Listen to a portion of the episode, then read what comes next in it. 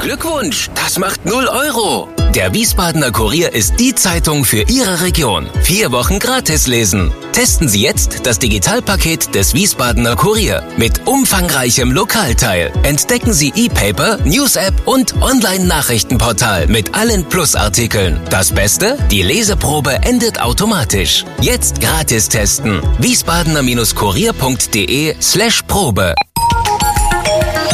Wir sind VRM. Schröder trifft. Warum machen Sie, was Sie machen? Stefan Schröder, VRM-Chefredakteur, trifft in diesem Interview-Podcast spannende Gesprächspartner, die einen besonderen Lebenslauf, etwas Besonderes geschafft oder geschaffen haben. Ja, herzlich willkommen. Der Podcast Nummer 45 in der Reihe Schröder trifft. Ich darf kurz Roland Jahn vorstellen. Er ist Jahrgang 1953, von Beruf Journalist, aber derzeit Bundesbeauftragter für die Unterlagen des Staatssicherheitsdienstes der ehemaligen Deutschen Demokratischen Republik, kurz BSTU. Herr Jahn ist in Jena geboren, er hat dort Abitur gemacht, er hat dort seinen Grundwehrdienst abgeleistet und angefangen zu studieren. Doch dann hat er protestiert gegen die Ausweisung von Wolfgang Biermann. Er wurde daraufhin exmatrikuliert und ist seitdem als Oppositioneller geführt worden in der DDR. Das führte so weit, dass er 1983 ähm, mit äh, anderen oppositionellen Friedensaktivisten aus der DDR in den Westen abgeschoben wurde. Seitdem hat er hauptsächlich als Journalist gearbeitet und war 20 Jahre lang Redakteur beim erst Ostdeutschen Rundfunk, später beim RBB. Und seit 2011 nimmt er seine Funktion als Bundesbeauftragter wahr. Dies wird aber nur noch bis nächsten Sommer der Fall sein, Herr Jahn. Ist eigentlich jetzt die deutsche Einheit endgültig Geschichte? Der Bundestag hat doch entschieden, dass alles dem Bundesarchiv übereignet wird. Nee, die deutsche Einheit ist äh, die Gegenwart. Die deutsche Einheit wird gelebt. Und in dem Sinne beschäftigen wir uns auch äh, natürlich äh, in der deutschen Einheit mit deutscher Geschichte. Und die Hinterlassenschaften der Staatssicherheit, der Geheimpolizei, der DDR, das ist eine Hinterlassenschaft, wo natürlich auch Aufklärung über die deutsche Teilung und die SED-Diktatur in der DDR geschehen kann, aber immer natürlich als eine Geschichte des gesamten Deutschlands. Und gerade in den Stasi-Akten sehen wir sehr viel, wie die Geheimpolizei gewirkt hat, wie Politik gemacht worden ist im geteilten Deutschland äh, und vor allen Dingen, äh, wie eingegriffen worden ist äh, in das Leben der Menschen. Was bedeutet das konkret, dass nun das Bundesarchiv das Sagen hat? Nicht jetzt, sondern erst Mitte nächsten Jahres. Es geht gar nicht um das Sagen. Es geht darum, dass die Weichen gestellt worden sind, den Gesamtbestand äh, der Stasi-Unterlagen dauerhaft zu sichern. Und dafür sind die organisatorischen und rechtlichen Voraussetzungen geschaffen worden. Äh, durch äh, das Zusammengehen mit dem Bundesarchiv äh, äh gibt es die Möglichkeiten, Kompetenz, Technik und Ressourcen zu bündeln. Äh, es gibt die Möglichkeiten, insgesamt jetzt zielgerichtet Projekte voranzutreiben, wie das große Archivzentrum in Berlin, wo dann die Unterlagen der Stadtsicherheit und die Unterlagen Unterlagen der DDR-Ministerien und auch der Staatspartei SED äh, an einem Ort äh, gelagert werden und vor allen Dingen auch zur Verfügung gestellt werden für die Wissenschaftler, für die Journalisten, sodass auch der Anspruch, ähm, die äh, ja, deutsche Geschichte zu betrachten, nicht nur auf Stasi fixiert ist, sondern dann auch auf die ja, deutsche Teilung und insbesondere auf die SED-Diktatur insgesamt. Das heißt also nicht, dass etwas ad acta gelegt wird, sondern es kann weiter geforscht werden. Und Sie haben das erwähnt. In Berlin-Lichtenberg wird sogar etwas Neues errichtet dafür. Ja, äh, darum geht es ja, äh, dass der Service für die Nutzer sich verbessert. Und äh, das können wir natürlich erreichen, wenn wir hier mhm. die archivgerechte Lagerung gut organisieren, die Digitalisierung vor allen Dingen vorantreiben.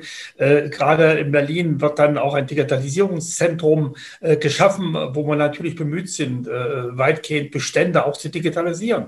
Und auch der Vorteil ist, dass die Nutzerinnen und Nutzer, die Betroffenen, die die deutsche Teilung erlebt haben, die auch sozusagen als äh, Menschen in der DDR zum Beispiel verfolgt worden sind, die freigekauft worden sind, die Leute, die ausgereist äh, sind, äh, das sind ja immerhin vier Millionen Menschen gewesen in die westlichen Bundesländer, die können dann auch in den westlichen Bundesländern, an den Standorten des Bundesarchivs, in Koblenz, in Freiburg, in Ludwigsburg, in Bayreuth, können sie dort Akteneinsicht nehmen. Und so in diesem Sinne ist das sozusagen auch ein Beitrag zur gesamtdeutschen Einheit. Mir geht diese Zahl nicht aus dem Kopf. Schnipseln verteilt auf 15.000 Säcke, von, der, von Hand zerrissen noch. Gibt es, wenn Sie das Stichwort Digitalisierung schon erwähnen, eigentlich eine Chance, dass auch aus diesen Schnipseln irgendwann wieder einsehbare Dokumente werden? Äh, ja, klar. Äh, in dem Sinne äh, muss man immer träumen davon, äh, dass technologisch äh, etwas möglich wird. Und wir sind auf dem Weg äh, dorthin. es gibt schon eine Software, die Dinge zusammensetzt. Aber was es halt noch nicht gelungen ist, ist halt eine massenweise Behandlung dieser Schnipsel, sodass sie virtuell zusammengesetzt werden und dann ins Archiv eingeordnet werden. Es geht ja darum, das Archiv nutzbar zu machen. wir sind immer noch dabei, weitgehend Bestände auch zu erschließen schließen, denn die Stasi hat uns ja äh, die Hälfte dieser 111 Kilometer Akten äh, äh, einfach so hinterlassen, ohne dass sie erschlossen waren. Und äh, das sozusagen auch sachgerecht zu erschließen, äh, das ist eine mühevolle Aufgabe. Und selbst die Bestände, die die Stasi sortiert hat nach äh, Personen, für sich sozusagen brauchbar gemacht als Geheimpolizei, die sachgerecht zu erschließen, auch das ist eine weitere Aufgabe. Und die Schnipsel gehören natürlich auch dazu, so dass wir dann ein umfassendes Archiv haben, was auch die nächsten Generationen dann nutzen können. Lohnt sich das überhaupt noch? Sprich, Sie sprachen zwar von vier Millionen Betroffenen, aber wir haben jetzt drei Jahrzehnte nach der deutschen Einheit. Kommen noch Leute? Wollen noch Menschen wissen, was damals war? Ja, äh, selbstverständlich äh, gibt es noch Leute, die noch reinschauen wollen. Äh, schauen Sie, es gibt viele Menschen, die jetzt ins Rentenalter kommen, äh, die sich äh, ja fragen, äh, was war damals? bin ich politisch vielleicht aus meinem Beruf rausgedrängt worden? kann ich die Nachweise aus den Stasi-Akten bringen, sodass das eine Anrechnung bei der Rente gibt? aber auch viele ältere Menschen versuchen, ihr Leben zu sortieren, auch im Dialog mit ihren Kindern und Enkeln. Und da wird zu mancher sagen nochmal äh, angeregt, in die Akten zu schauen. Es sind äh, über 3000 Anträge zur persönlichen Akteneinsicht, äh, die jeden Monat gestellt werden. Jeden Monat? jeden Monat äh, über 3000 Anträge und natürlich äh, die vielen Anträge von Wissenschaftlern, von Journalisten, äh, die diese Akten nutzen zur Aufklärung über das, was Diktatur war, aber auch für, äh, zur Aufklärung über äh, die, das geteilte Deutschland. Ihnen war sehr wichtig, dass auch in der ehemaligen DDR liegende Niederlassungen weiter in Betrieb bleiben. Das sind ja nicht irgendwelche Filialen der Stasi, das sind ja mittlerweile auch Denkmale von Bürgerrechtlern. Ich erinnere mich an die runde Ecke in Leipzig beispielsweise. Das sind ja zum Teil auch Museen und Ausstellungsorte geworden. Ja, die Orte der Stadtsicherheit sind zu Gedenkstätten äh, äh, geworden, zu Museen geworden. Äh, und in dieser Hinsicht ist ja die Kraft der historischen Orte auch etwas, was wir den nächsten Generationen vermitteln wollen. Alleine, dass äh, Bürgerinnen und Bürger den Mut ge äh, gehabt haben, diese Stasi-Dienststellen zu stürmen, die Akten zu sichern und zu sagen, dem Treiben der Stasi ein Ende zu bereiten. Alleine diese Revolutionsgeschichte ist es wichtig zu erzählen an diesen historischen Orten. Und in dem Sinne ist ja auch der Zugang zu den Stasi-Akten, die Öffnung des Stasi-Unterlagenarchivs, eine Errungenschaft der friedlichen Revolution, die es auch zu würdigen gilt. Sie selbst sind jemand, der sehr, sehr offensiv auch mit jungen Leuten arbeitet, aber Sie begegnen immer häufiger dem Phänomen des historischen Analphabetismus. Das heißt, gerade mal 45 Prozent der, heißt es, der nach 1990 geborenen wissen noch, was äh, mit dem 8. Mai 45 anzufangen. Viele wissen nicht mehr, ob jetzt Erich Honecker ähm, die BRD mitgegründet hat, wer Wolf Biermann war und äh, was war Willy Brandt eigentlich für einer. Schmerzt Sie das nicht? Äh, ach, ich bin ja ganz gelassen, weil es ist ja unsere Herausforderung, Angebote zu machen, damit sich äh, junge Menschen dafür interessieren können. Ja, das ist unsere Angelegenheit. Keiner ist doch verpflichtet, sich mit Geschichte zu beschäftigen. Äh, und äh, in dem Sinne ist es äh, wichtig, dass wir Interesse wecken, dass wir die Geschichte so vermitteln, äh, dass die Menschen was anfangen können mit äh, diesen Erkenntnissen für ihr eigenes Leben. Und in dem Sinne geht es dann mehr um Grundsatzfragen. Es geht um Werte von Freiheit und Menschenrechten, von äh, Fragen des Rechtsstaates, von Demokratie. Und diese grundsätzlichen Fragestellungen kann man natürlich auch gut behandeln, indem man ja die Sinne schärft mit dem Blick in die Vergangenheit für die Gegenwart. Sie haben ja den Satz geprägt, Wissen um die Geschichte dienen als Kompass für das, was heute ist. Welche Phänomene können Sie als Person besonders gut vermitteln, als authentischer Zeitzeuge? Ja, es geht äh, darum, äh, auch wie äh, ein System, äh, was mal angetreten ist, äh, sozusagen eine gerechte Welt zu schaffen nach der faschistischen Diktatur, wie das Schritt für Schritt äh, sozusagen wieder eine Diktatur abgeglitten ist und wie Menschen sich untergeordnet haben, angepasst haben. Gerade die Fragen der Anpassung in einer Diktatur, das sind spannende Fragen. Und es ist ja nicht so gewesen, dass in der DDR jeden Tag sozusagen der Terror erlebt worden ist ist, sondern auch in der Diktatur scheint die Sonne und die Menschen haben äh, teilweise ein schönes Leben gehabt. Und das sozusagen zu beschreiben, äh, den Alltag in der Diktatur, auch die Frage, äh, äh, ja, wie sind die Menschen herausgefordert, ihren eigenen Weg zwischen Anpassung und Widerspruch zu finden? Äh, das ist, denke ich, was wir mit Hilfe der Stasi-Akten, aber auch mit Hilfe von Zeitzeugen gut vermitteln können. 30 Jahre deutsche Einheit. Ähm, ein beliebtes Fragespiel ist, wie groß ist nach Ihrem Eindruck immer noch der Unterschied zwischen den Menschen? Man kann ja nicht sagen, zwischen, zwischen Ost- und Westthüringen liegt ja westlicher als Bayern, aber in, mit den Menschen in den neuen Bundesländern und im Westen oder in der alten BRD.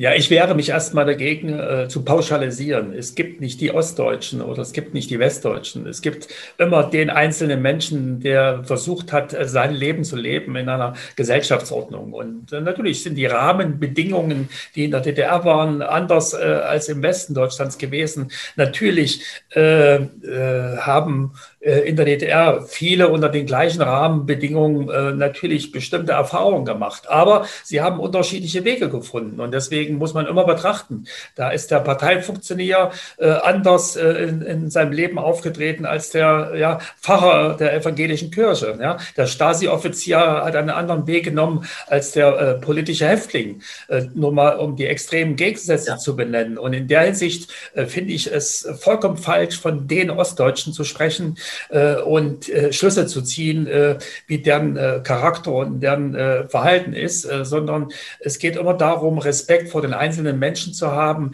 wie äh, er sein Leben unter den jeweiligen Bedingungen geführt hat. Wenn Sie in Ihre alte Heimat Jena zurückkehren, wie viel erinnert da eigentlich noch an Ihre Kindheit und Jugend? Außer dem Karl Zeiss Jena, dem Fußballclub.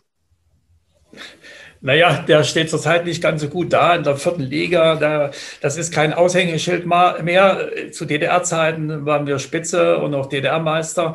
Mit Hans Meyer äh, zum Beispiel, ja, äh, der dann auch äh, in verschiedenen Clubs äh, im Westen Karriere gemacht hat. Aber äh, um das mal deutlich zu sagen, Heimat ist Heimat und da erinnert man sich natürlich schon durch die Landschaft, auch durch die Menschen, die man trifft.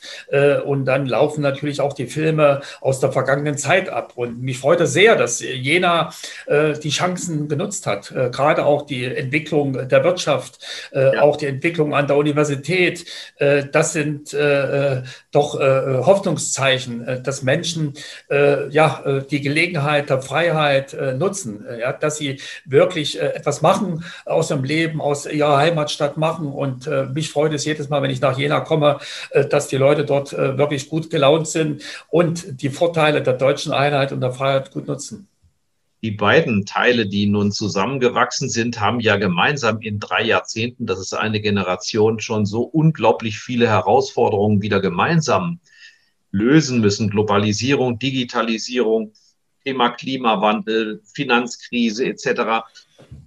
Ist das nicht viel mächtiger als das, was einst diese beiden Teile getrennt hat? Ja, ich denke schon, dass äh, wir alle stolz sein können, was in den letzten 30 Jahren geleistet worden ist äh, in der deutschen Einheit. Aber man muss natürlich auch äh, äh, das Ganze auch kritisch hinterfragen. Man muss natürlich auch fragen, was hätte man besser machen können, was kann man in Zukunft besser machen.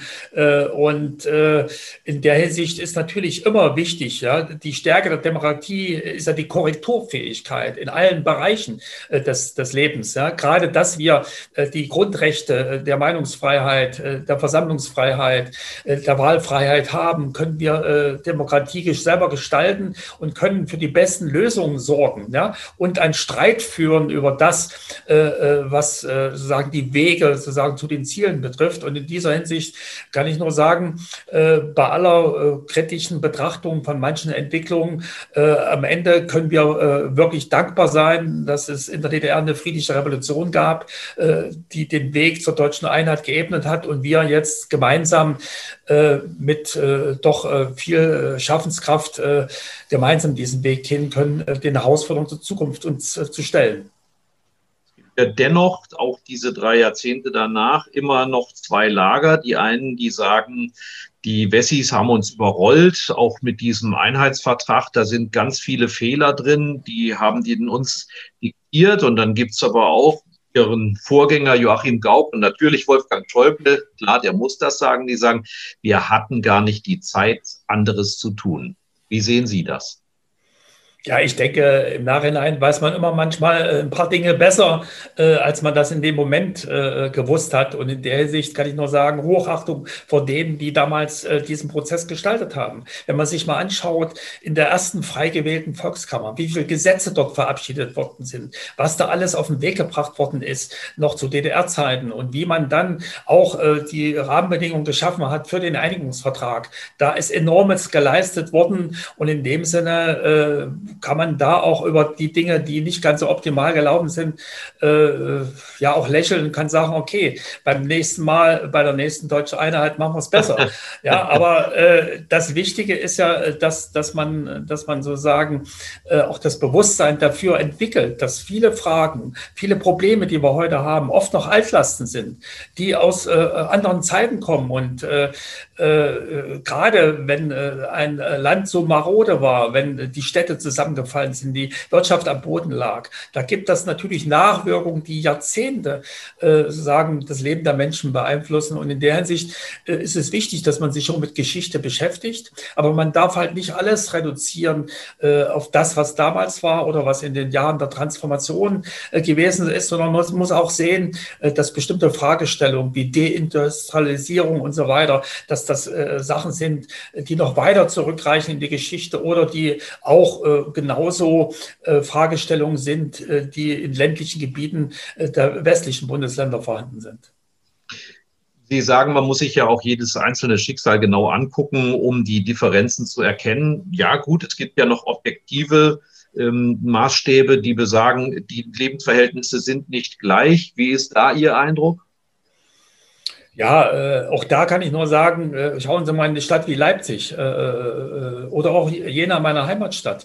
Ja, das sind Verhältnisse, da sehnt sich mancher aus dem Ruhrgebiet äh, danach. Und äh, in dem Sinne äh, würde ich das auch nicht nach Ost und West äh, dann einteilen, sondern es gibt halt Regionen in Deutschland, äh, wo äh, die Wirtschaft boomt, wo äh, eine äh, Entwicklung doch da ist, auch in verschiedenen anderen gesellschaftlichen Bereichen, die vorbildhaft ist und in anderen Gebieten sieht es halt schlechter aus. Und deswegen ist es sehr wichtig, dass wir Deutschland als Gesamtes betrachten, dass wir nicht künstlich Ost-West-Gegensätze hochschaukeln, sondern immer sehen, was sind für Probleme da und wie können wir sie gemeinsam lösen.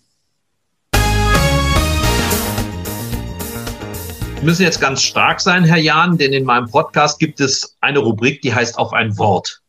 In dieser Rubrik sollte man, sollte man, muss man sechs Fragen beantworten, möglichst kurz, nämlich auf ein Wort.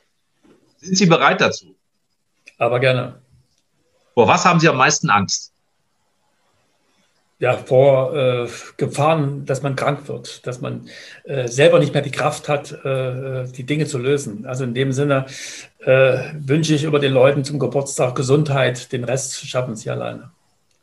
Was ist Ihnen eine Sünde wert? Oh, äh, ja doch, äh, einiges Süßes zu essen. Aha. Jeder Mensch ist eitel. Woran erkennt man das bei Roland Jahn? Oh, äh, ganz schwierige Frage. Ja, schon, dass ich äh, früh in den Spiegel schaue. Okay. Welcher Mensch ist Ihr Vorbild oder haben Sie überhaupt Vorbilder? Ja, schon. Ich habe viele Vorbilder eigentlich. Äh, und in dem Sinne äh, gibt es immer wieder äh, Menschen, an denen man sich orientiert. Was hätten Sie beruflich gerne gemacht, wenn Sie nicht das geworden wären, was Sie heute sind und was Sie als Journalist waren? Ich hätte gerne Jura studiert und wäre irgendwo als Rechtsanwalt unterwegs gewesen. Ihr größter Wunsch fürs Alter? Ja, gesund bleiben. Vielen Dank. Das es waren zwar nicht einzelne Wörter, aber ich denke, die, die Botschaft ist rübergekommen. Dafür sind wir Journalisten. es gibt eine Forsa-Umfrage, die mich sehr erstaunt hat. Demnach sind vier von fünf Bundesbürgern dafür, dass die, die SED-Diktatur aufgearbeitet wird. Wundert Sie diese Abstimmung, diese eindeutige Parteinahme? Ja, gut, äh, Umfragen sind immer mit einem Fragezeichen zu versehen, aber äh, ich sehe schon, äh, egal wo ich bin, äh, äh, auch bei Menschen, die eigentlich mit dem Thema noch nichts zu tun hatten, äh, es ist immer eine Frage, wie man das Thema vermittelt. Und da sehe ich immer eine Bereitschaft da, sich darauf einzulassen, weil es sind ja Geschichten von Menschen. Und gerade dieses Jahr hatten wir ein Campus-Kino sozusagen auf, an dem Ort der ehemaligen Stasi-Zentrale, haben wir Filme gezeigt gezeigt. Äh, und da sind Menschen gekommen, die sich für das Thema noch nie interessiert hatten, weil sie einfach einen schönen Sommerabend im Kino äh, erleben wollten. Und da habe ich gesehen, äh, wie viel Kraft in dem Film steckt, wenn Menschen Geschichten erzählt werden und somit eine Brücke auch zum Zuschauer da ist. Sie haben in einem bemerkenswerten Buch 2014 Wir angepassten darauf hingewiesen, dass es eine einfache Verurteilung Beteiligter nicht geben kann. Aber wie könnte denn auch heute noch eine persönliche Aufarbeitung ablaufen? Es geht immer äh, darum, äh, um die Herausforderung, dass man sich der Verantwortung für sein Handeln stellt. Also, dass man nicht so tut, als ob nichts gewesen ist. Und äh, dass man sich fragt, äh, welchen Anteil hatte ich daran, dass diese Diktatur so lange existiert hat. Und ich habe da bei mir angefangen, alleine, dass ich den Grundwehrdienst geleistet habe in der DDR, hat dieses System stabilisiert. Und da habe ich auch einen Beitrag dazu geleistet, äh, dass andere im Gefängnis saßen. Und das sich bewusst zu machen, das denke ich, ist ein erster Schritt. Und das geht natürlich noch weiter für die vielen Entscheidungen, die man im Leben treffen musste. Äh, in der DDR sind immer äh, ganz, ganz viele Menschen, ja, über 90 Prozent zur Wahl gegangen und haben ein Bekenntnis für diesen Staat abgelegt mit ihrem Zettel. Und das sind Dinge gewesen, wo ich denke, dass sich auch jeder fragen muss, hätte ich nicht anders handeln können äh, und äh, hätte vielleicht auch mal Widerspruch leisten können an Stellen, äh, wo ich geschwiegen habe. Und äh, das, glaube ich, ist die Herausforderung, dass man im Nachhinein ohne Schuldvorwürfe Menschen die Gelegenheit geben, Erkenntnisse zu gewinnen über ihr individuelles Verhalten, weil das ist auch etwas, was man mitnehmen kann in die Gegenwart. Sich mhm. tagtäglich fragen kann, wie entscheide ich mich und was für Auswirkungen hat das äh, für andere?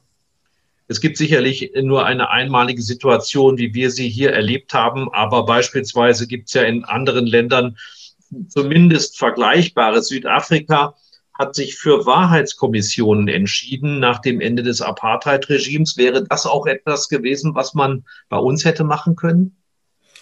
Ja, wir haben ja schon äh, äh, Ähnliches gemacht. Es haben ja viele Diskurse stattgefunden, äh, öffentliche Veranstaltungen und so weiter.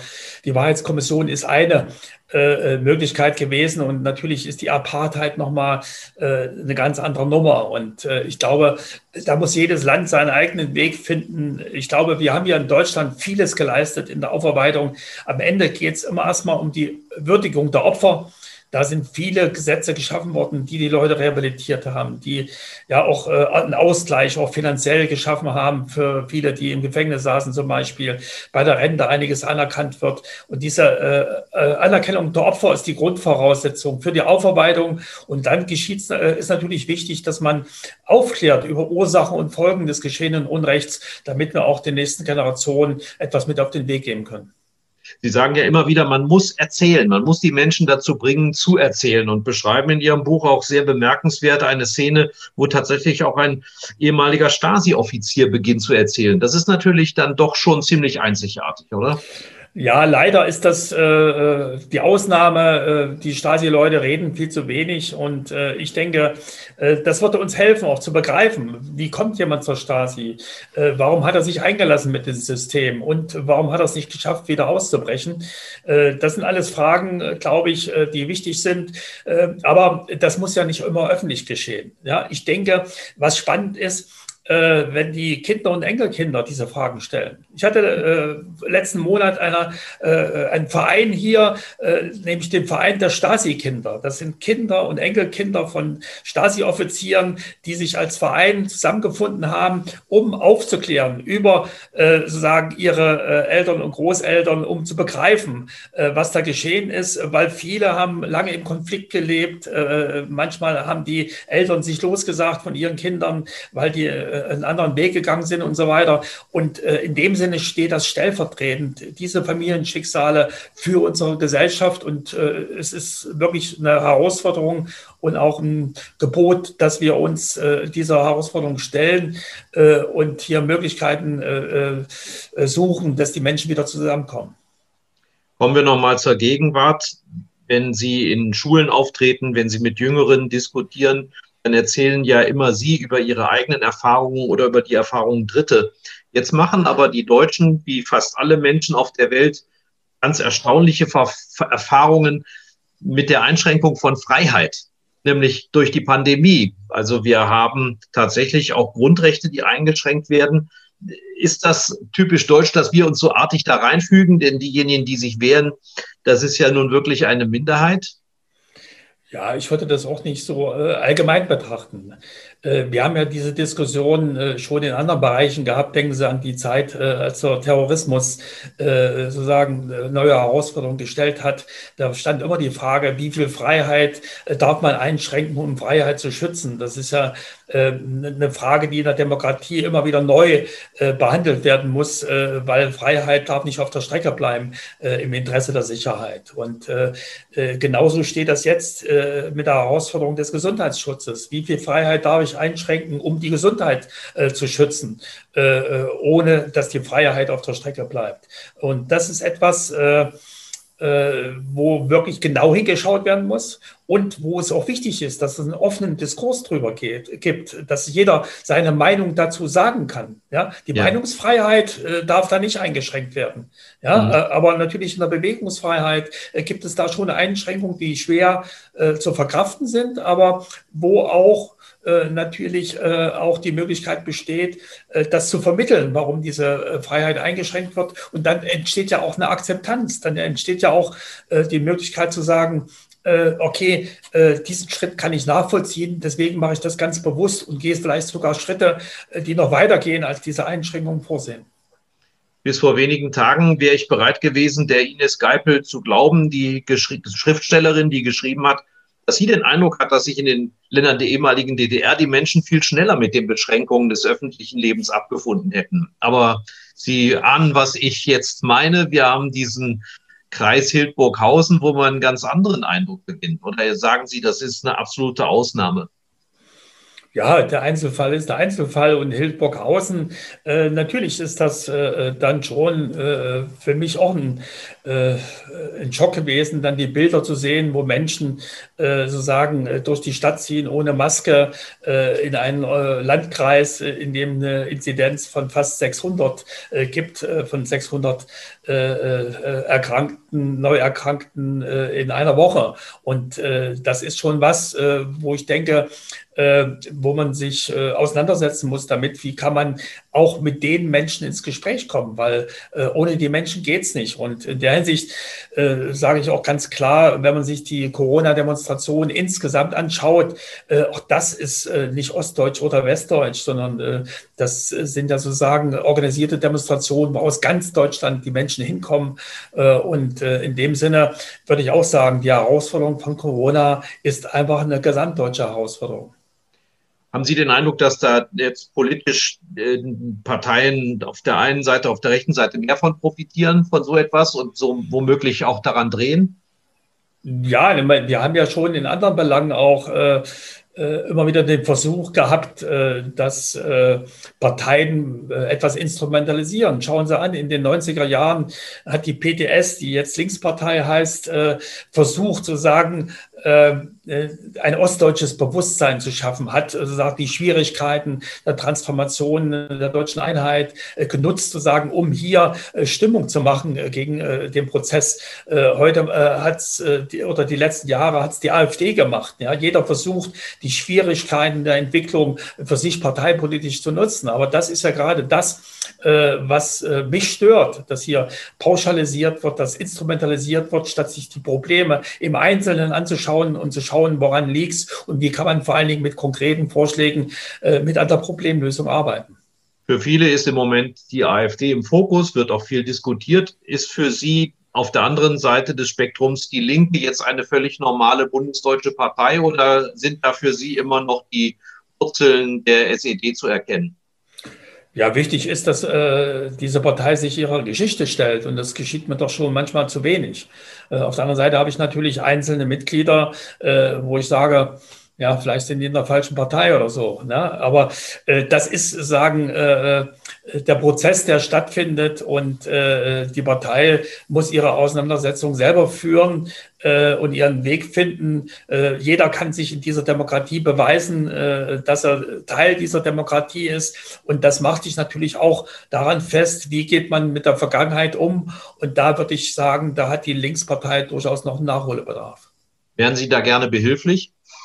Äh, da bin ich behilflich, äh, auch in meiner Funktion als Bundesbeauftragter. Erstens bin ich im Dialog äh, auch mit Vertretern dieser Partei, wie zum Beispiel den thüringischen Ministerpräsidenten Bruder Ramelow, aber auch ganz konkret mit der Bereitstellung von Unterlagen aus dem Stasi-Unterlagenarchiv, weil da vieles auch an Erkenntnissen ist über die Zusammenarbeit der Stasi mit der SED, denn immerhin äh, hatten wir keine Stasi-Diktatur, sondern eine SED-Diktatur und auch das findet sich in vielen Akten wieder. Zum Schluss nochmal das Thema Stasi-Unterlagengesetz. Es wird ab nächsten Sommer eine, einen Bundesbeauftragten für die Opfer der SED-Diktatur geben, der jährlich sogar wie der Wehrbeauftragte dem Bundestag Bericht erstattet. Sie haben das sehr begrüßt. Warum?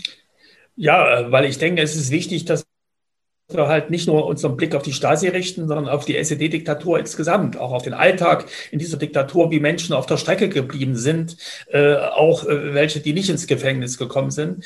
Äh, und äh, vor allen Dingen begrüße ich es auch, weil ich auch als Bundesbeauftragter für die Stasi-Unterlagen gemerkt habe, äh, wie wichtig es ist, dass sich jemand ganz konkret um die Belage der Opfer äh, kümmert. Ich bin als das angesprochen worden, aber durfte es teilweise nicht. Und in dieser Hinsicht freue ich mich, dass aus dem Beauftragten Beauftragten für die Akten jetzt der Beauftragte für die Menschen wird.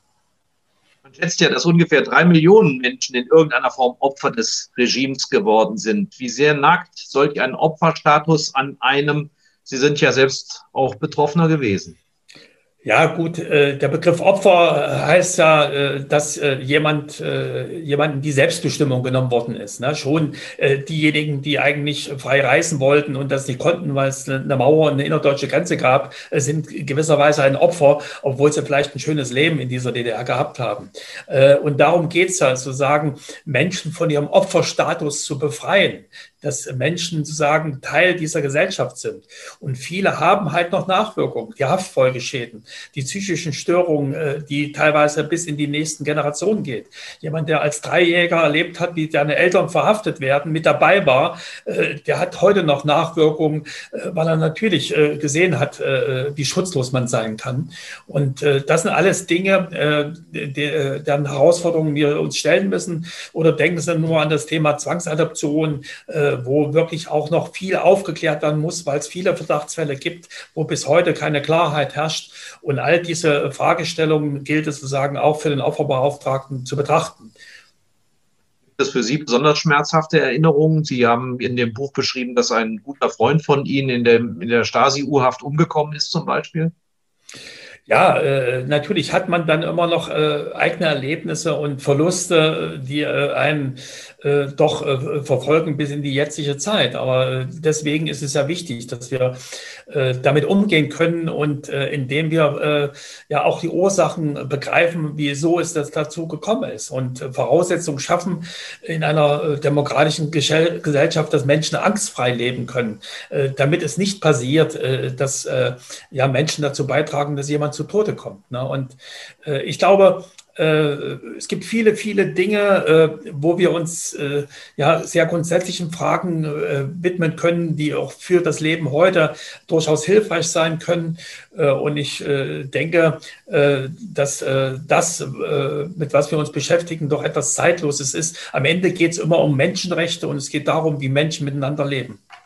Wie werden Sie sich selber noch einbringen jetzt? Auch für in dieses, in dieses Amt ja wahrscheinlich nicht mehr, aber Sie können ja vermutlich da noch mit guten, Rat, guten Ratschlägen helfen.